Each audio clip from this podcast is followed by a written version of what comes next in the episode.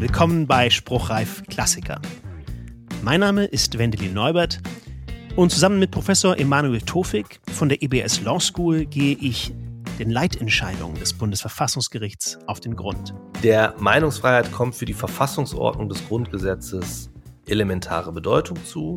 Das Bundesverfassungsgericht verlangt hier von den Fachgerichten, dass die Äußerungen auch rechtlich gewürdigt werden. Wenn man sich sozusagen die Deutungsmöglichkeiten äh, vor Augen geführt hat, muss man im Prinzip die meinungsfreundlichste Deutung wählen.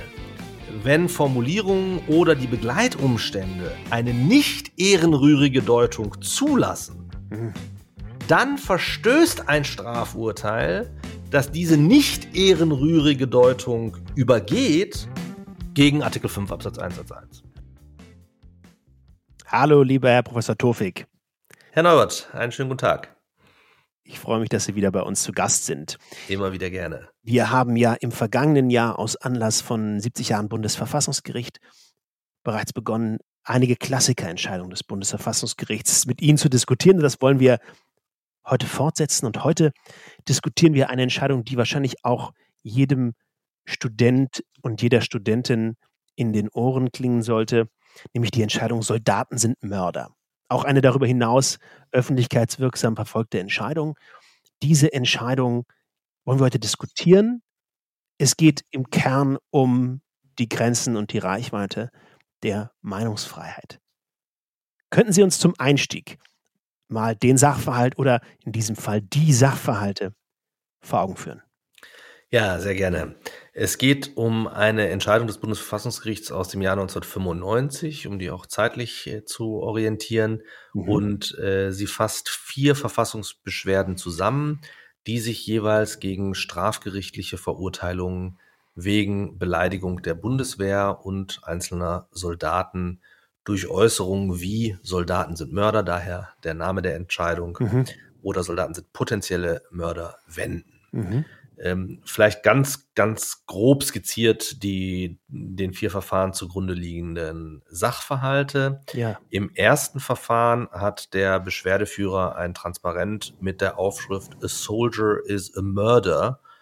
Äh, Mörder, also nicht Murderer, das ist sozusagen kein Versprecher, sondern tatsächlich A Soldier is a Murder. Mhm. Ähm, spielt auch in der Entscheidung dann hinterher eine große Rolle an einer Straßenkreuzung aufgehängt. Mhm. Zu der Zeit fand in der Region ein NATO-Herbstmanöver statt. Ein Offizier der Bundeswehr entdeckte das Transparent, informierte die Polizei und stellte gegen den Beschwerdeführer Strafantrag. Der Beschwerdeführer wurde in der Folge wegen Beleidigung zu einer Geldstrafe verurteilt. Mhm.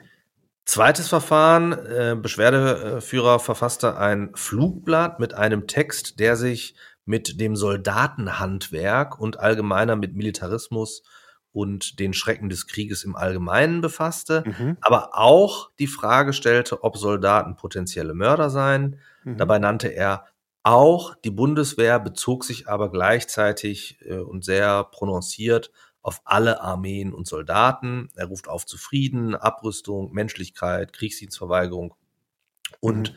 zum Widerstand äh, gegen den Militarismus. Ich habe mal ähm, so einen Abschnitt mitgebracht, damit man sich einen ganz groben Eindruck äh, verschaffen kann. Ja, danke. Ähm, sind Soldaten potenzielle Mörder?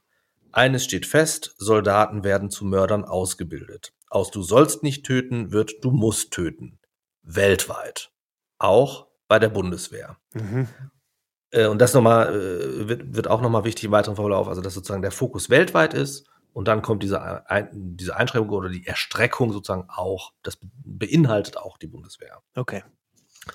Ähm, im, das Flugblatt hat er verteilt bei einer in der Aula einer Berufsschule stattfindenden Ausstellung vom Streitkräfteamt der Bundeswehr mhm. mit Karikaturen über die Bundeswehr und äh, befestigte weitere Exemplare an mehreren Kraftfahrzeugen, die vor der Schule pachten. Okay. Und äh, ein Soldat und das Bundesverteidigungsministerium stellten daraufhin Strafantrag. Der Beschwerdeführer wurde wegen Beleidigung des Soldaten und der Bundeswehr zu einer Geldstrafe verurteilt. Mhm. Drittes Verfahren. Beschwerdeführer verfasste einen Leserbrief aus Anlass des Freispruchs des Arztes Dr. A. im Frankfurter Soldatenprozess. Also A hatte einem Jugendoffizier der Bundeswehr vorgeworfen, alle Soldaten sind potenzielle Mörder, auch sie dieser A wurde letztendlich freigesprochen, da die an sich beleidigende Äußerung nach Auffassung des Gerichts vom Grundrecht der Meinungsfreiheit gedeckt sei. Der Leserbrief des Beschwerdeführers diese, diesen Vorgang betreffend, mhm. ähm, äh, der wurde aber angegriffen, weil in diesem Leserbrief der Beschwerdeführer äh, schrieb, ich erkläre mich in vollem Umfang mit Herrn A solidarisch und erkläre hiermit öffentlich, alle Soldaten sind potenzielle Mörder. Mhm. Und ein aktiver und zwei ehemalige Berufssoldaten, ein Reserveoffizier und ein den Grundwehrdienst leistender Soldat stellten dann jeweils äh, Strafanträge und dreimal dürfen sie raten, es erfolgte eine Verurteilung wegen Beleidigung. Okay. Schließlich viertes Verfahren. Bei einer Motorradausstellung in der Münchner Olympiahalle gab es auch einen äh, Infostand der Bundeswehr, auf dem militärische Gerätschaften und ein altes Motorrad gezeigt und Videos von Übungen mit Fahrzeugen und äh, Gerätschaften gezeigt wurden. Mhm. Die Beschwerdeführerin hielt gemeinsam mit einer weiteren Person vor dem Stand ein Transparent hoch, hoch auf dem Soldaten sind potenzielle Mörder stand und das untere Drittel dieses Worts Mörder war überlagert oder unterlagert, je nachdem, wie man es gesehen hat, mit dem Wort Kriegsdienstverweigerer. Mhm. Ähm, es wurde auch ein Flugblatt verteilt, das sich dagegen wendet, dass die Bundeswehr nur die Faszination der Technik darstelle, aber die Realität des Krieges verschweige. Mhm. Auf der Rückseite des Flugblatts waren verschiedene Waffen sowie zwei im Vietnamkrieg getötete Zivilisten und der Rumpf eines von mehreren Gewehrschüssen getroffenen Menschen zu sehen. Okay. Drei der vier auf dem Informationsstand tätigen Bundeswehrsoldaten äh, haben dann gegen die Beschwerdeführerin und den Demonstranten, der mit ihr zusammen das Transparent hochgehalten hatte, Strafantrag wegen Beleidigung gestellt und auch sie wurden wegen gemeinschaftlicher Beleidigung in drei rechtlich zusammentreffenden Fällen verurteilt. Mhm, okay. Das Bundesverfassungsgericht hob die entsprechenden Urteile und Beschlüsse auf und verwies die Sache an die Strafgerichte zurück. Das ist sozusagen ähm, in a nutshell, ja. wenn man äh, die ganze Geschichte erzählen möchte. Wir haben also eigentlich vier persönlich vollkommen separate Fälle, in denen verschiedene Personen auf die eine oder andere Weise zum Ausdruck gebracht haben, eine in einem mehr oder weniger starken Bundeswehr- oder Militärkontext die Aussage, Soldaten sind Mörder oder Soldaten sind potenzielle Mörder und die Art, wie sie es zum Ausdruck gebracht haben, war immer ein bisschen anders. Transparente Flugblätter und der Umfang, wie sie es zum Ausdruck gebracht haben, ein kurzer Ausdruck oder eine, äh, ein Leserbrief sogar, waren auch immer etwas unterschiedlich. Genau. Und vielleicht, was auch noch wichtig ist, dass sozusagen nie jemand individualisiert worden ist. Mhm. Also es war nie, es ist nie ein spezifischer Soldat angesprochen worden, äh, sondern es ging immer sozusagen um den Plural. Soldaten mhm. sind Mörder. Und zugleich haben die zuständigen Strafgerichte sowohl eine Beleidigung der Bundeswehr als auch einzelner den Strafantrag stellender Soldatinnen und Soldaten angenommen. So ist es, genau. Okay. Interessant. Gut, ähm, die Details dieser Strafrechtsnorm werden uns vielleicht noch beschäftigen. Aber vielleicht gehen wir mal einen Schritt zurück, denn es geht ja im Wesentlichen um eine Entscheidung, die sich mit der Meinungsfreiheit befasst. Und deshalb wäre ich Ihnen dankbar, wenn Sie uns dieses Grundrecht, dieses elementare Grundrecht der Meinungsfreiheit mal offenbaren könnten. ja, das klingt jetzt größer, als ich äh, zu leisten imstande bin, ähm, aber ich möchte es gern versuchen. Äh, der Meinungsfreiheit kommt für die Verfassungsordnung des Grundgesetzes elementare Bedeutung zu. Mhm. Und das Bundesverfassungsgericht sieht diese Bedeutung im Prinzip auf zwei Ebenen oder in zwei Dimensionen, wenn Sie so wollen.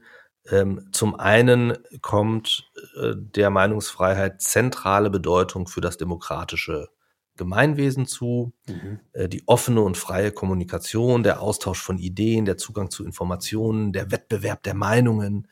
All diese Punkte sind wesentlich für eine äh, Demokratie und in diesem mhm. Sinne kann man sagen, ist die Meinungsfreiheit Grundlage jeder weiteren Freiheit. Mhm. Da findet das Bundesverfassungsgericht auch diese sehr äh, klassische Formulierung, ähm, äh, dass äh, das Grundrecht für die freiheitlich-demokratische Grundordnung schlechthin konstituierend sei, mhm. indem es den geistigen Kampf, ich zitiere, die freie Auseinandersetzung der Ideen und Interessen gewährleistet, die für das Funktionieren dieser Staatsordnung lebensnotwendig ist. Mhm. Nur die freie öffentliche Diskussion über Gegenstände von allgemeiner Bedeutung sichert die freie Bildung der öffentlichen Meinung, die sich im freiheitlich-demokratischen Staat notwendig, pluralistisch, im Widerstreit verschiedener und aus verschiedenen Motiven vertretener, aber jedenfalls in Freiheit vorgetragener Auffassungen vollzieht. Mhm.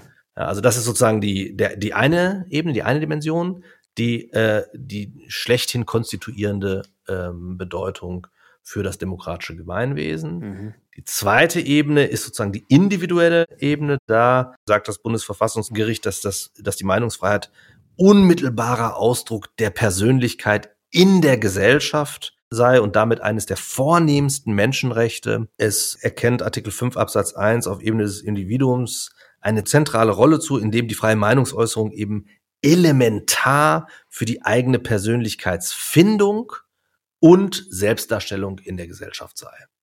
Das heißt, wir haben zwei große Bedeutungen, zwei große Rollen, die der Meinungsfreiheit zugeschrieben werden. Mhm. Ähm, das eine sozusagen aus der Logik des Individuums schon auch sozusagen ein starker Menschenwürdebezug, kann man mhm. sagen.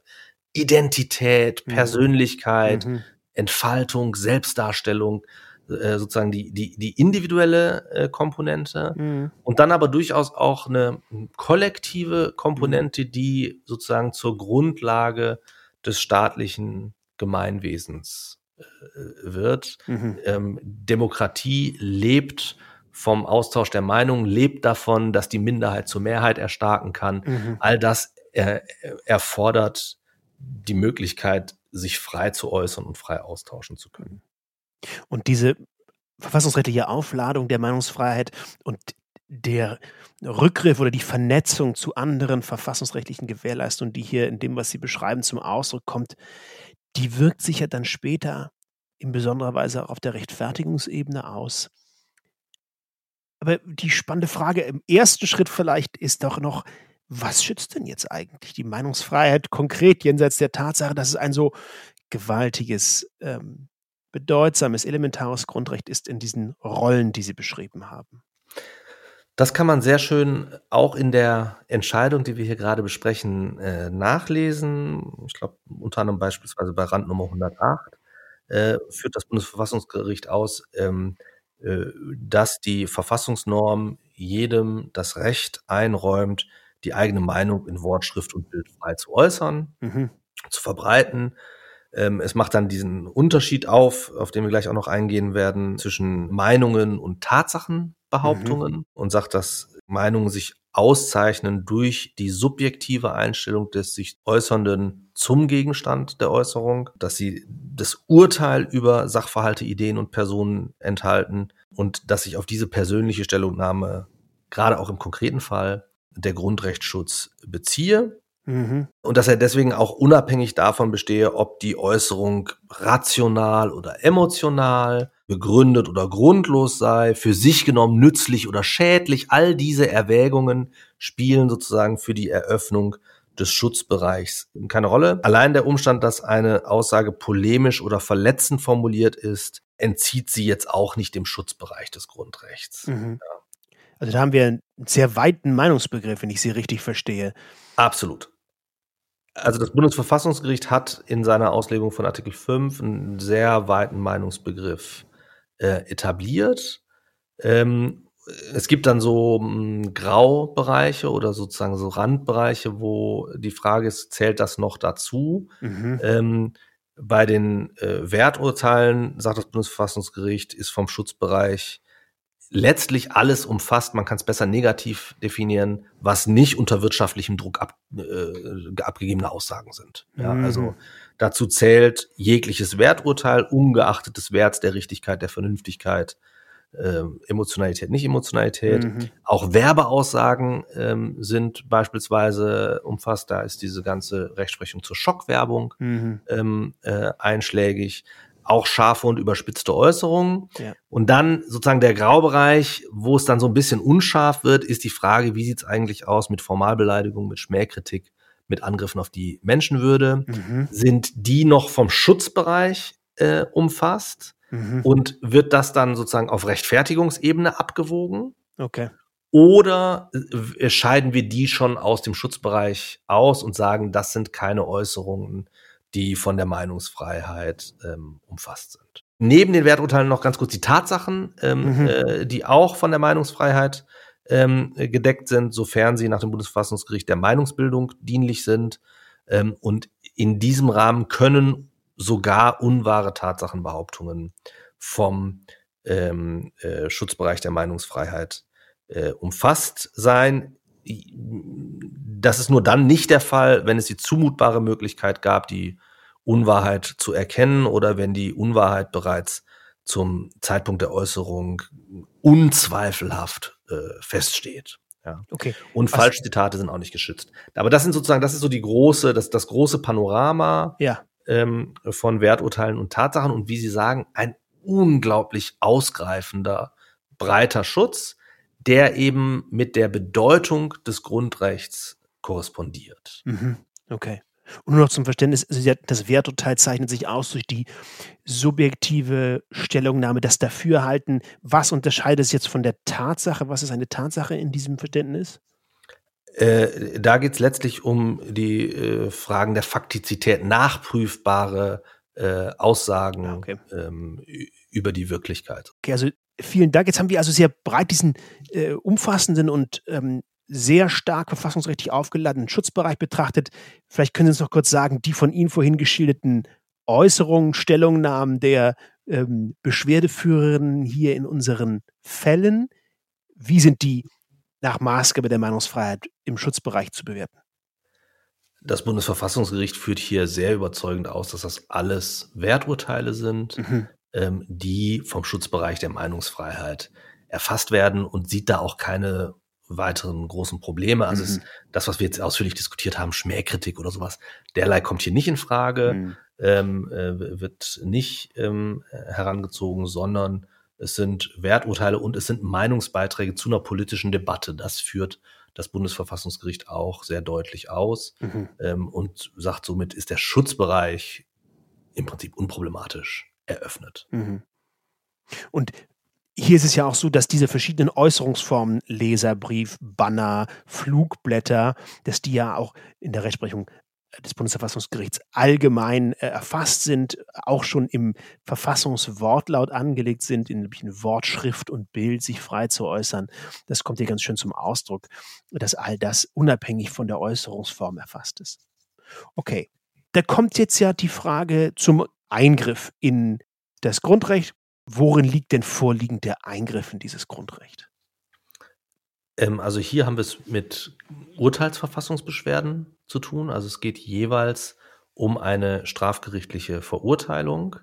Das heißt, die äh, Meinung wird im Nachhinein sanktioniert.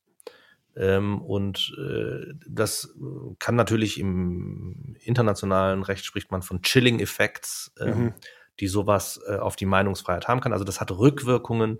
Wenn man für eine Meinungsäußerung bestraft wird, dann behindert das natürlich zukünftig ähnliche Meinungsäußerungen. Und insofern kann sozusagen auch eine gerichtliche Entscheidung hier eine Verurteilung wegen äh, Beleidigung nach 185 StGB einen Eingriff darstellen. Dann kommen wir jetzt auf die Rechtfertigungsebene zu sprechen. Artikel 5 hat ja einen ganz interessanten Gesetzesvorbehalt in Artikel 5 Absatz 2. Können Sie uns da mal mitnehmen, bitte? Der Gesetzesvorbehalt in 5 Absatz 2 äh, sieht drei Schranken vor. Mhm. Die Schranke der allgemeinen Gesetze, die gesetzlichen Bestimmungen zum Schutze der Jugend und das Recht der persönlichen Ehre. Mhm. Ähm, da ist dann immer die Frage, was ist ein allgemeines Gesetz? Mhm. Ganz knapp äh, ausgedrückt meint allgemeines Gesetz jedes Gesetz, äh, das nicht gegen eine Meinung als solche gerichtet ist. Okay. Also es darf nicht eine spezielle Meinung verboten werden. Also wenn wir an die McCarthy-Ära in den USA mhm. denken, wo bestimmte kommunistische Aussagen verboten waren. Mhm. Sowas ja. wäre kein allgemeines Gesetz. Okay. Die Beschränkung der Meinungsfreiheit, die muss ihrerseits meinungsneutral sein. Sie darf nicht an der Meinung andocken. Mhm, genau. Okay. Dann haben wir noch diese beiden anderen Schranken, die ähm, spielen die eigentlich auch eine wirkliche Rolle in der Praxis? Die Schutz ja. der Jugend und der persönlichen Ehre? Ähm, der Jugendschutz spielt in der Tat ähm, mhm. äh, eine Rolle. Also es gibt ja ähm, den Index, in, mhm. wie er genannt wird, also äh, das Verbot jugendgefährdender Schriften beispielsweise. Ähm, äh, das wird ermöglicht durch diese Schranke, mhm. also dass bestimmte Literatur, bestimmte Spiele, bestimmte ja. ähm, mediale Inhalte ähm, für Kinder und Jugendliche nicht zugänglich sind. Mhm. Ähm, und der Ehrschutz, das ist sozusagen das Einfallstor, sagen wir mal, für Paragraph 185 mhm. äh, StGB. Äh, und das ist vor allen Dingen dann hinterher auch nochmal in der Abwägung spielt es eine große ähm, Rolle. Wir haben schon über Schmähkritik, mhm. Formalbeleidigung und so weiter ähm, äh, gesprochen. Da zeigt äh, das Grundgesetz, dass es da sozusagen Abwägungsmöglichkeiten sieht. Mhm. Ja. Okay. Aber dieser 185 muss irgendwie zugleich auch ein allgemeines Gesetz sein. Das ist hier, glaube ich, auch kein Problem. Ne? Er ist ja meinungsneutral. Die Beleidigung ist von 185 StGB unter Strafe gestellt, aber nicht die Beleidigung beispielsweise einer bestimmten Meinung, einer bestimmten politischen Richtung oder ähnlichem. Ja. Okay. Ja.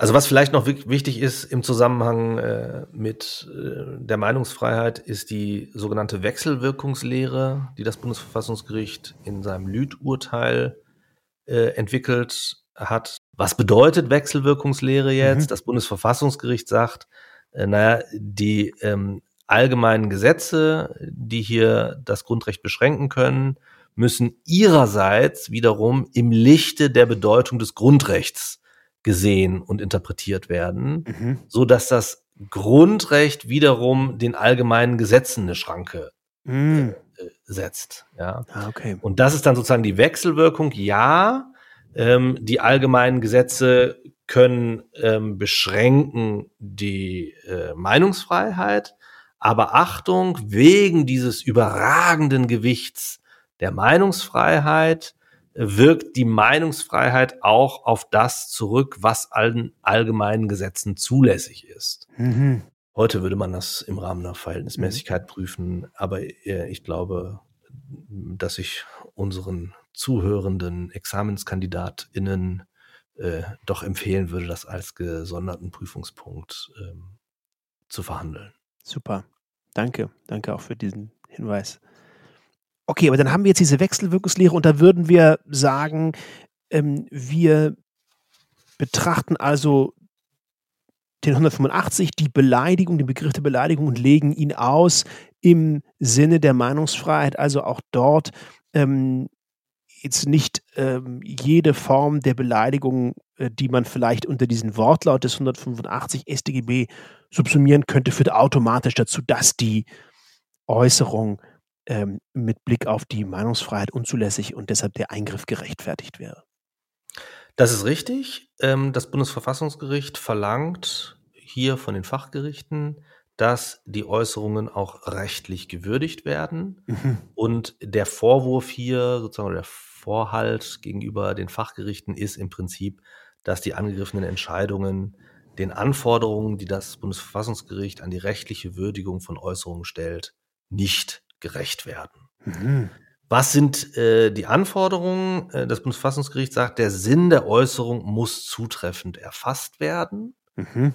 Ähm, das heißt, äh, hier ähm, entstehen ja schon auf der Deutungsebene, auf der Würdigungsebene Vorentscheidungen über die Zulässigkeit oder Unzulässigkeit von Äußerungen. Wie meinen Sie das? Ja, je nachdem, wie ich die Aussage interpretiere, wird sie zulässig oder unzulässig. Ah. Wir wissen, die meisten Aussagen kann man auf unterschiedliche Art und Weise interpretieren. Mhm. Ja, also ich kann äh, Sprache ist deutungsoffen, ja. Mhm.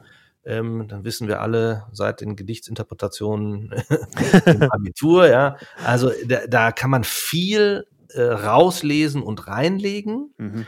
Und damit würde das Gericht aber sozusagen, wenn es sich auf eine Lesart oder ein Verständnis festlegt, kann es sozusagen das Ergebnis seiner Entscheidung prädeterminieren.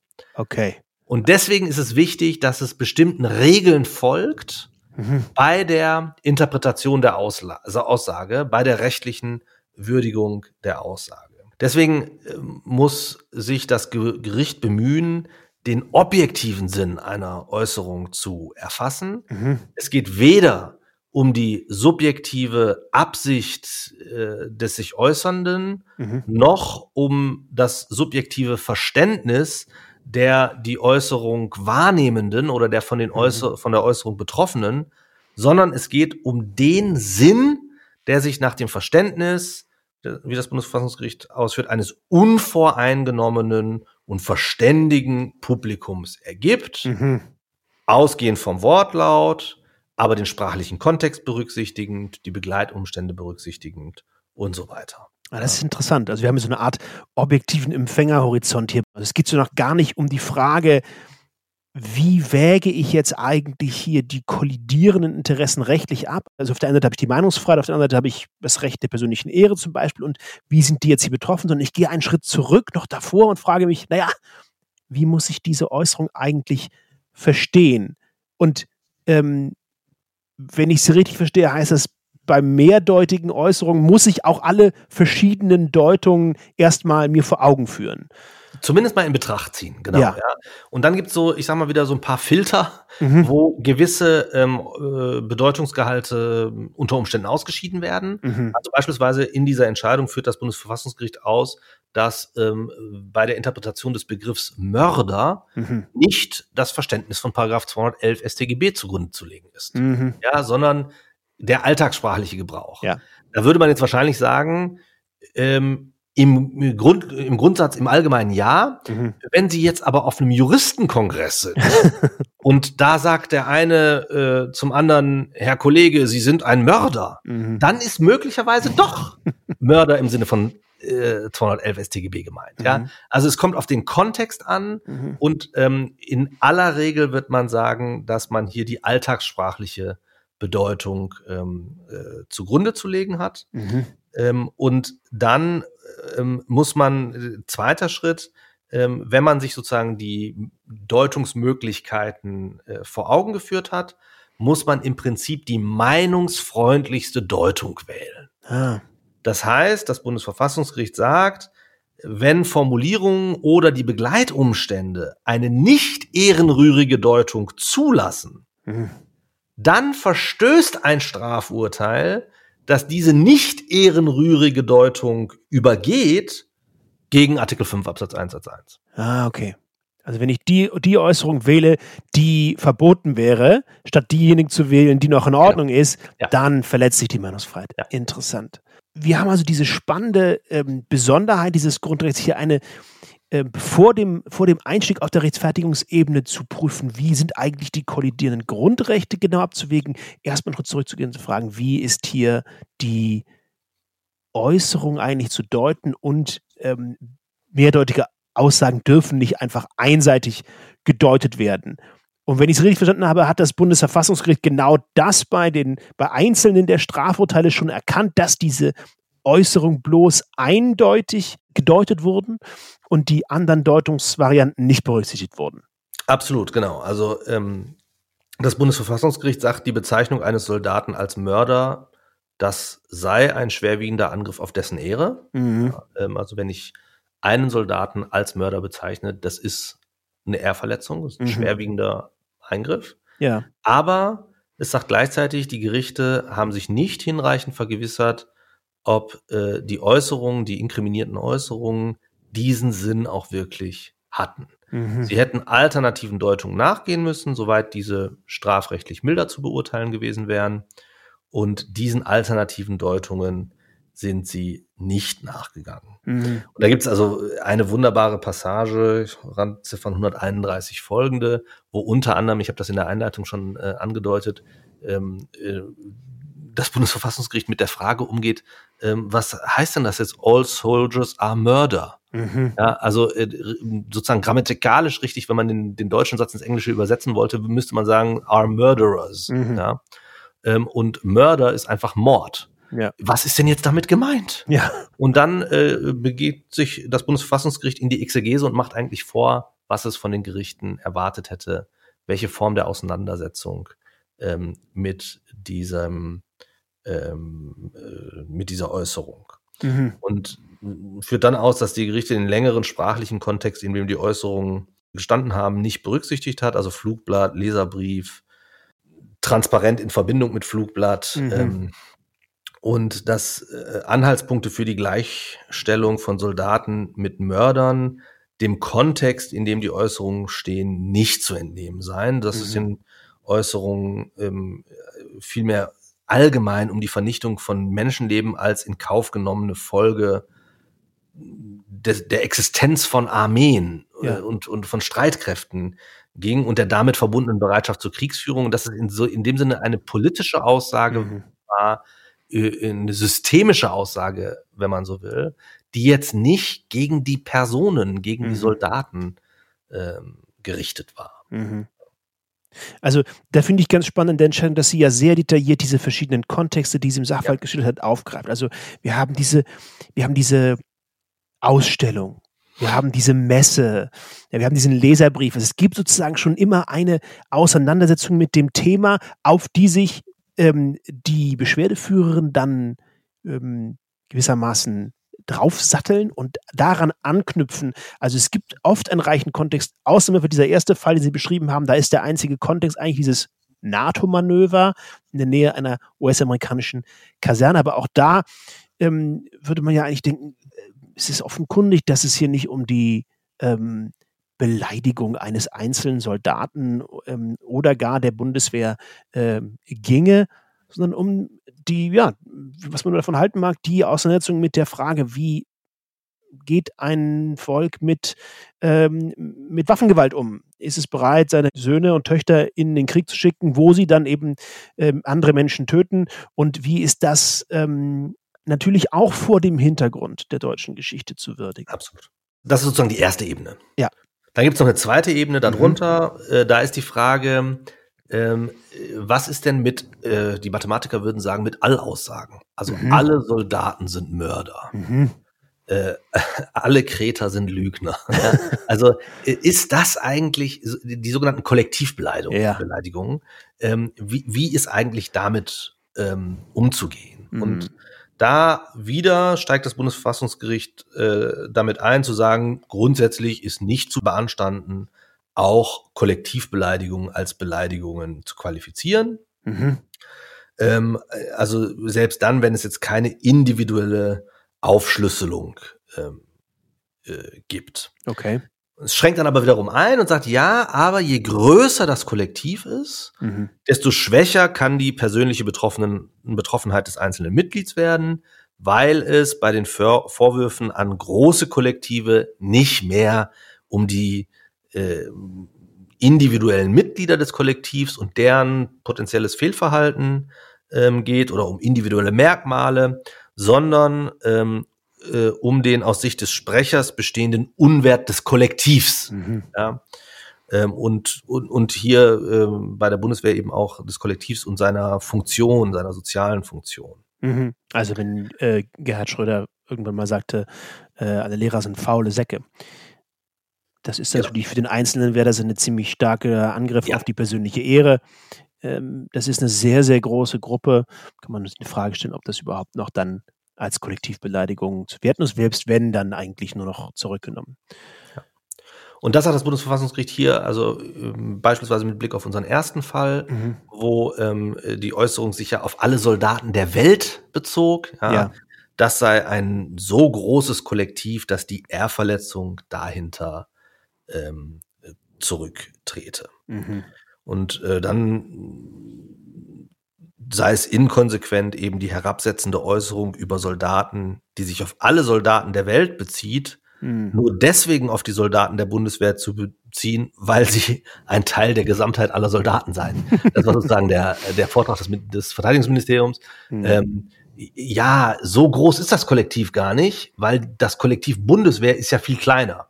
Das Verfassungsgericht, naja, das ist jetzt so ein bisschen zirkulär, ja. Äh, es sind alle angesprochen und dann sind auch alle gemeint. Mhm. Ja, deswegen ist es sozusagen, äh, kann man das jetzt nicht hier nur auf das Kollektiv der Bundeswehr beziehen.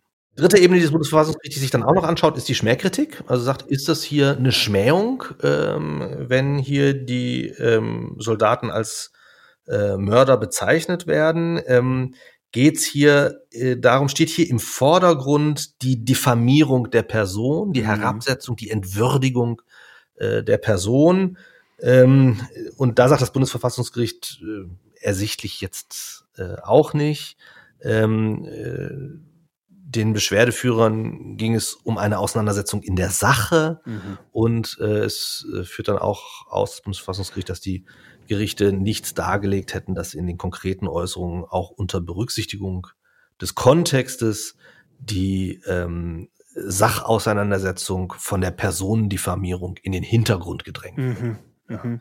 Und damit ist auch hier sozusagen diese Grenze nicht ähm, äh, erreicht. Mhm. Und das führt dann ähm, insgesamt dazu, dass das Bundesverfassungsgericht die Verurteilungen eben mit sehr ähm, fein schattierten mhm. Begründungen mhm. ähm, je Fall, ähm, aber im Ergebnis alle äh, für verfassungswidrig äh, hält. Also das hat mich an der Entscheidung auch sehr beeindruckt, dass das Gericht äh, wirklich sehr detailliert auf die Wertung auf die Bewertung des einzelnen Falles, der einzelnen Sachaussage und ihres Kontexts eingegangen ist, also dort den Maßstab, den das Bundesverfassungsgericht selbst aufstellt, sehr ernst nimmt und auch letzten Endes die fachgerichtliche Kompetenz sehr ernst nimmt, nämlich dass das ja eigentlich eine fachgerichtliche Aufgabe ist, sich mit dem Sachfall so en Detail zu befassen und ähm, dorthin auszulegen. Aber hier zu sagen, die fachgerichtliche Auslegung, die ist ein Verstoß gegen äh, spezifisches Verfassungsrecht, hat mich sehr beeindruckt an dieser Entscheidung. Sie zeigt auch die Sorgfalt, die das Bundesverfassungsgericht beiden Seiten hier gegenüber an den Tag legt. Also nicht nur der Meinungsfreiheit, sondern auch dem Recht der persönlichen Ehre. Also das Recht der persönlichen Ehre der betroffenen Soldaten und Soldaten wird hier nicht gering geschätzt. Ja, ja ähm, ich glaube, das kann man vor dem Hintergrund, dass die Bundeswehr auf der Prügelknabe der Nation ist, ein bisschen ja. vergessen. Ähm, und das, äh, das ist beeindruckend, gleichzeitig aber ganz klar sagt, naja, also auch mit Blick auf den historischen Kontext. Ja, das, ja. Die, unsere eigene besondere Verantwortung, die ja an vielen, vielen Entscheidungen des Bundesverfassungsgerichts zum Ausdruck kommt, die hier auch mit in der Meinungsäußerung zu würdigen. Absolut, also das, ich finde es auch ein sehr eindrucks, eine sehr eindrucksvolle äh, Entscheidung. Es gibt ja ein Sondervotum der Richterin Dr. Haas, mhm. die ähm, so ein bisschen äh, in die Richtung zielt, die Sie jetzt gerade geschildert haben. Einer der Kritikpunkte von ihr ist, dass das Bundesverfassungsgericht sich eigentlich die tatrichterliche Deutungskompetenz anmaße. Mhm. Und äh, ich finde, so wie Sie es geschildert haben, zeigt sich eigentlich, dass es das nicht tut, mhm. sondern es etabliert die Maßstäbe und, äh, und zeigt die Anwendung der Maßstäbe mhm. ähm, sehr ähm, detailliert und sehr ähm, ja fein, finde ich tatsächlich. Mhm. Und äh, trotzdem, obwohl es das hier alles durchexerziert, ähm, hebt es äh, sozusagen die Entscheidung nur auf und sendet sie sozusagen zurück mhm. zur erneuten Entscheidung. Also mhm. es, sagt, es spricht sozusagen die Verurteilten nicht frei. Mhm. Ja, das ist kein Freispruch, sondern es sagt hier, die Gerichte haben die Maßstäblichkeit der Verfassung verkannt, mhm. haben eine andere Maßstabsbildung äh, vorgenommen. Wir entwickeln für euch die Maßstäbe. Wir ähm, spielen auch durch, wie die Maßstäbe anzuwenden sind, mhm. aber äh, die tatrichterliche Deutung, mhm. die nehmen wir euch nicht ab, sondern das ist natürlich kein, wir sind keine Superrevisionsinstanz. Mhm. Es ist natürlich die Aufgabe der Strafgerichte, hier zu gucken, bei diesen, mit, unter Anwendung dieser verfassungsrechtlichen Maßstäbe, ob es äh, hier zur, äh, ja, wie hier Meinungsfreiheit und Ehrschutz in äh, Einklang zu bringen sind. Mhm oder ins Verhältnis zu setzen sind.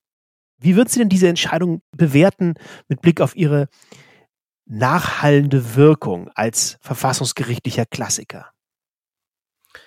Also ich glaube, es ist ein, äh, eine große Entscheidung. Mhm. Ähm, man muss sagen, viele der Maßstäbe, viele der Gedanken, viele der Ideen gab es vorher schon in der Rechtsprechung. Insofern, mhm. wenn man jetzt sagen wollte, sie sei in besonderer Weise innovativ oder hätte hier jetzt irgendwas neu erfunden oder sowas, bin ich mir gar nicht so sicher, ob das der Fall ist. Mhm. Aber es liegen sehr plakative Äußerungen zugrunde. Mhm. Äh, das ist so das, das eine. Ich glaube, das hat zu einer Popularität der Entscheidung ähm, äh, geführt und dann auch der Umstand, dass es wirklich schulmäßig sehr, sehr sauber äh, durchgeprüft wird. Mhm. Ähm, das hat sicher zu dieser Langfristwirkung ähm, geführt. Und ich finde auch, also in der Vorbereitung auf unsere Gespräche lese ich halt an die Entscheidungen auch immer noch mal. Es ist eine Entscheidung, die man sehr gut lesen kann. Mhm. Also, ja. Äh, an einem kalten Winterabend,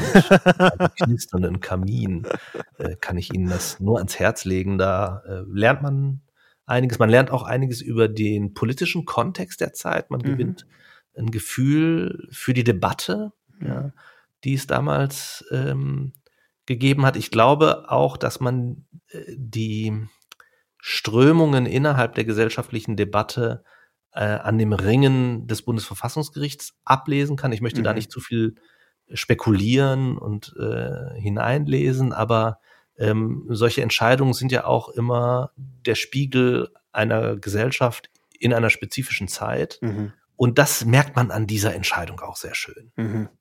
Ähm, und ich glaube, darin liegt ein Stück weit ihr Wert und äh, auch äh, das nachhaltige Interesse, mhm. das sich mit dieser Entscheidung immer noch verbindet. Vielen Dank. Ja, auch deshalb schauen wir uns diese Entscheidung hier an. Ich danke Ihnen, lieber Herr Tofik, von ganzem Herzen für diesen schönen Überblick und diesen vertieften Blick in das Grundrecht der Meinungsfreiheit und zu diesem tollen Fall. Sehr gerne. Vielen Dank Ihnen, Herr Neubert.